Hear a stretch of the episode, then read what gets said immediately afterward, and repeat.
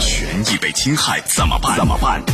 维权法宝，将您变被动为主动，赢得权益的最大化。最大化。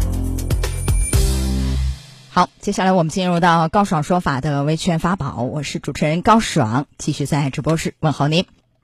十一月二十九号啊，一个小区电梯监控显示，一个外卖员在电梯当中呢解开裤子，疑似向顾客餐盒里小便啊。事后还拿起这个外卖摇匀闻了一闻。当天呢，保安通过监控啊发现异常，于是当晚就告诉这个住户，但是住户说已经把外卖给吃了啊。这事儿引发了众怒。来，今天我们来讲一讲，邀请到的嘉宾是江苏浩信律师事务所蒋德军律师，蒋律师您好，高尚老师好，各位听众朋友下午好。欢迎您走开节目。来，我们首先来听一听到底是怎么一回事儿。十二月一日，安徽芜湖一位外卖员疑似往餐盒里小便的监控视频在网上疯传。据了解，事发时间为十月二十九日晚上十一点半左右，地点为安徽芜湖的一小区电梯内。晚上十一点多，一位外卖员在电梯内解开了裤子，疑似往餐盒里小便。最令人发指的是，这个外卖员尿完之后还晃动餐盒，疑似在搅拌均匀，然后用鼻子闻了闻，之后走出了电梯。幸亏小区保安人员负责在值班的时候仔细盯着监控，无意中发现了外卖员的异常举动，随后就报了警。事后物业询问业主是否在十一月二十九日晚上十一点半左右点了一份麻辣烫外卖，业主这才获知了这个噩耗。最糟心的是啊，业主表示啊自己已经把那份问题外卖全吃光了。来，蒋律师啊，这个外卖员的这行为引发了全网震怒哈，这网友就谴责说太恶心、太缺德啊，确实是这么回事儿，太让人震惊和愤怒。而据报道呢，说这个外卖员为什么要往顾客的餐盒里小便啊？是因为什么？因为对方给了差评以后产生这个报复心理。那么这个外卖员的这个行为必须要严惩。问题是，按照法律规定，他这个行为是一个呃刑事问题呢，还是一个治安处罚、罚款拘留呢？从目前情况下，刑事问题呢肯定够不上，因为它毕竟没有造成这个多大的后果。第二个呢，这种行为呢还达不到我们刑事处罚的程度，治安管理处罚。最新的消息是，这个外卖员啊，因为寻衅滋事被警方行政拘留十四天，这是一个治安处罚啊。但是这个好像太轻了吧？我看很多人也觉得，哟，大家感觉似乎太轻。而且一般你就算是按治安处罚，也应该有罚款和拘留，拘留上限十五天，罚是一般是五百，是吧？那你看这个又没有，您怎么来看呢？其实他这个治安管理处罚呢，十四天呢已经算是很严重的了，因为我们最高的行政拘留也就十五天。对于至于你说的这个五百块钱以下的罚款呢，这个是叫可以并处，也可以就是不处。那么作为公安机关来说，可能认为他这个情节和他的这样的一个惩处的力度，呃，是相适合的。那您觉得合适吗？你看，连罚款都没有，而且这个事儿确实非常恶劣。关键是这个业主已经把这给吃了，这外卖，你说谁想到这是谁受得了这事儿，对不对？将心比心，换成谁谁都受不了，就翻不了这一页，翻不过去啊！一想到就恶心啊，不是吗？对对对啊，这个呢是这样的，我们公安机关呢，他认为就是说，对他的行政处罚呢是以行政拘留为主。那么如果这个业主认为，就是这个消费者认为啊，这个外卖员的行为已经侵犯了他这个人身的权利。他可以通过另行的民事诉讼来起诉这个外卖员平台，包括这个店家。呃，您说的是另外一个层次，就是他要主张他的权益，比如起诉民事方面赔偿。对。但我讲的，如果我对这个就是行政拘留十四天认为轻了，假设当事人啊，嗯，那有没有其他救济渠道？能不能启动什么样的程序？还是说这个事儿就这样了，不能复议，也不能行政诉讼？这样，这个这个事情是这样的，就是这个。这个消费者呢，他作为利害关系人，他是可以向公安机关的上级机关提出来认为处罚过轻，对吧？他可以要求这个上一级机关，然后再可以提起行政行政复议，也可以提起行政诉讼。啊，呃，可以行政行政复议是多少天内？六十天。行政复议的，哎，对，正常六十天内你提起行政复议，呃，提起行政诉讼的时间是六个月以内。啊，那如果说确实轻了，这是有可能是改所谓的什么？对他也可以加重处罚，检察机关去去去反映，要求检察机关对公安机关的这样的一个执法行为进行检查监督。好，这是他这这块的维权渠道，因为不一样嘛，一个是行政的一个处罚，一个是民事方面啊。所以我们接下来来讲讲这个民事方面，因为这个事儿，就是很多网友都心疼这个住户，就点了外卖这个，这多难受啊！这心里真的是有阴影了，以后啊，一看到这吃的就吃不下去了啊，呃。那外卖员的这个行为侵犯了这个消费者什么样的权利？我觉得甚至有人格侮辱，有没有侮辱？对不对？把这个小便尿到餐盒里，而且关键是人家还吃了，这不是一个侮辱吗？是什么？嗯，从某种程度上来说，确实确实这个这个外卖员的行为呢，不仅侵犯了在那个消费者的这个一个财产权利，对吧？也也侵犯了他的一个人身的一个安全，因为这个这个是实际上是不安全的，你把不安全的东西注射到了这个食品当中，以及这种事情对他的人格的这种尊严造成的，确实就像您所说的，造成了这种侮辱。那三个层次，一个是财产权利，对不对？对，还有一个食品不安全。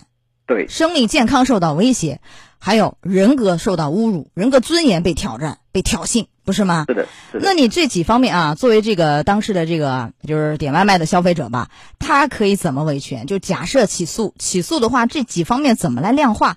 具体幻化成一个赔偿数额，怎么来算这个账？财产权相对来说比较简单，那么我们可以要求按照食产就是食品安全法的规定，对吧？你最低的最低的赔还赔偿是一千元。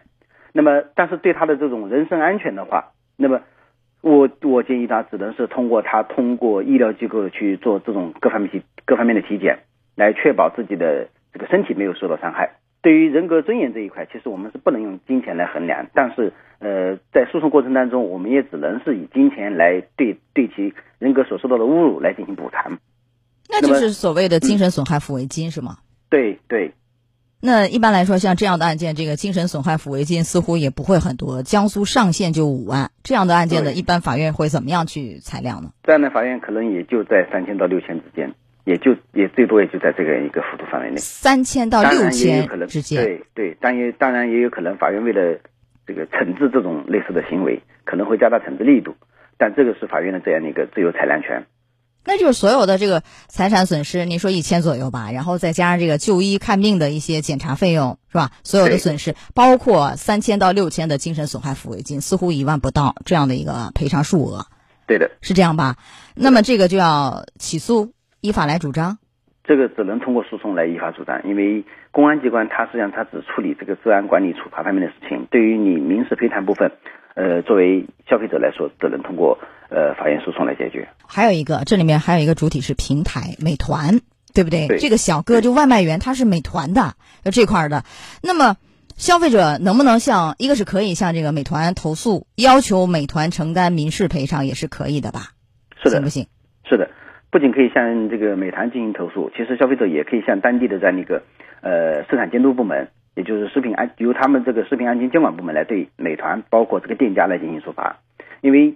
作为消费者而言，这个配送人员他实际上是美团或者是这个店家的工作人员，他代表的是美团或者是这个店家的这样的一个销售行为。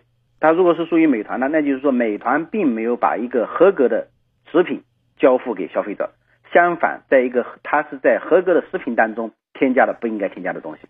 严格侵犯了消费者的权利，造成了这个食品的污染。对，我就想问，如果他是美团的这个外卖员，那他是一个是职务行为吗？这样怎么来看？赔偿是这个外卖员赔，还是说美团赔完以后所有的损失美团赔？赔完以后再找这个外卖员来追偿，是哪一种？还是说就是外卖员承担，然后美团因为他有管理啊不到位，另外承担一定的民事赔偿？怎么来看这个赔偿？从我们。法律角度来说，那消费者可以向美团以及店家来主张损失损害的赔偿，包括这个外卖员。那么对于外卖员由此造成的这些美团和店家的损失，那么由店家和美团来另外向这个外卖员主张。但是对于消费者而言，他们三个人都是赔偿主体。呃，选哪一个都可以是吧？对，选哪一个都可以。那只是单选一个，还是说我把三个一起都我告了比较好？正常情况下，我们把三个一起告了比较好一些。对。完了以后，你看像这样的，从美团内部来说，要管理这个外卖员是怎么管？是比如说解雇，还是怎么样的惩处？一般来说，这个是企业内部的管理手段。对，美团自己了，美团自己有没有完善的这样的一个运营规则？他如果没有完善的运营规则，甚至他的他连这个处罚的权利可能都没有。但如果他有完善的运营规则，对吧？他可以对这个该员工进行惩处。还有一个，对美团这样的平台有没有一些行政处罚呀？消费者应当向这一个。就是市场监督部门去举报投诉这件事情，然后由市场监督部门去对美茶进行查处。那么对于这一种，就是因为管理不善导致了他们的员工对消费者的食品当中添加了不该添加的东西，那么实际上是由市场监督部门是可以对他们进行处罚的。哎，我我就想知道是怎么罚，所以我在问您，是一般是罚罚款能罚 多少？正常情况下，在就是他所销售的金额在一万块钱以下的，我们可以处十万以上的罚款。十万以上有封顶吗？到多少？嗯，十万到二十万。呃，最多这个天花板是二十万是吧？对。似乎也不重啊，对不对？对。啊，这样一个食品不安全的事情，而且是非常过分和恶劣的行为，应该是加大这个处罚力度啊。好，我们来讲讲这个案件，因为你罚也好，你赔偿也好，都是事后了。前期怎么样防范这样的事情再次发生？就怕开了一个不好头。好，以后还有人效仿这样的事儿是最不应该的。那么这个管理的手段是应该怎么管好？怎么来加大监管？您能不能也提一提？首先，第一点呢，这个对于受到差评的这样的一个呃业务人员，那么不能够过于苛刻的去惩处他们，导致他们对这个消费者产生这种。报复心理，这是第一个。第二个，如果有消费者投诉的这些业务人员，那么也应当要保护消费者的个人隐私，不能让业务员知道是谁投诉的，否则的话，他就会有一个明确的报复对象。哎，这个我觉得对，但是您说的第一点那个，我觉得不加大惩处，这个似乎我有点不太理解。难道人家给了一个差评，你就你就一个差评之后，你如果平台只是因为一个小小的差评，你给他的处罚力度超过了他当天的收入？那导致的这个消费者，这个业务人员，他一定会产生这种报复心理。对，这个奖罚要分明，要合适、合法、合规，对不对？合规啊，这是可以理解。呃，还有一个就是怎么样对商家进行监督，对这个外卖员进行培训这块考核，我觉得还是应该谈一谈的。是的，这一块呢，就是不仅要培训这个合格的这样的一个，就是单这个这个业务，这个叫应该叫外卖员，并且还说从品德上对他们进行考进行考核。不能再出现类似这种让大家觉得受到侮辱的这种情情节。但是我觉得啊，这个事儿完全依赖于企业自身的自律也好、自查也好，似乎也很难从根儿上防范这样的风险发生。那有没有一些切实可行的措施？比如说，你那个外卖，你贴一个，就是你弄一个安全膜，像食品的膜，别人一撕开、一动过，你能看出来，这个是不是可行？这个方案？对，就像我刚才跟您说的，应该两个方面去处理。第一个。被投就是说投诉的消费者的这个信息一定是不能泄露的。第二个呢，就是所有的外卖在出在出店的时候就应该有一个一次性的这样的一个设置，就是说一旦被揭开，这个东西就不能用了。就是说你这个消费者能够发现，能够知道这个被人动过，至少那你这样我可以拒收嘛，我可以不要嘛，对不对？对的，对。而且平台也允许你退回去，重新再发一个，是吧？这个渠道应该是畅通有保障的。是的。呃，还有一个。要不要把这样的一个外卖员纳入到一个，比如我们搞一个黑名单制度？哎，如果有类似行为行径，以后所有的这个平台都不可以用它，是不是应该完善这样的机制？应该最好是这样子。嗯，好的，来，时间关系到这儿就结束我们今天的啊维权法宝，蒋律师稍后会继续连线您，我们稍后再见。好的。高爽说法节目收听时间，首播 FM 九十三点七江苏新闻广播十五点十分到十六点。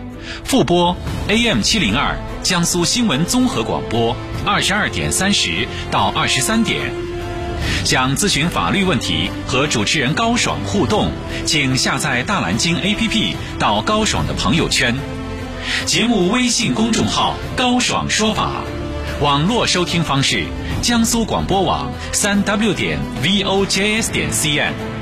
智能手机下载大蓝鲸 APP 或蜻蜓、喜马拉雅等，搜索“高爽说法”，可随时收听。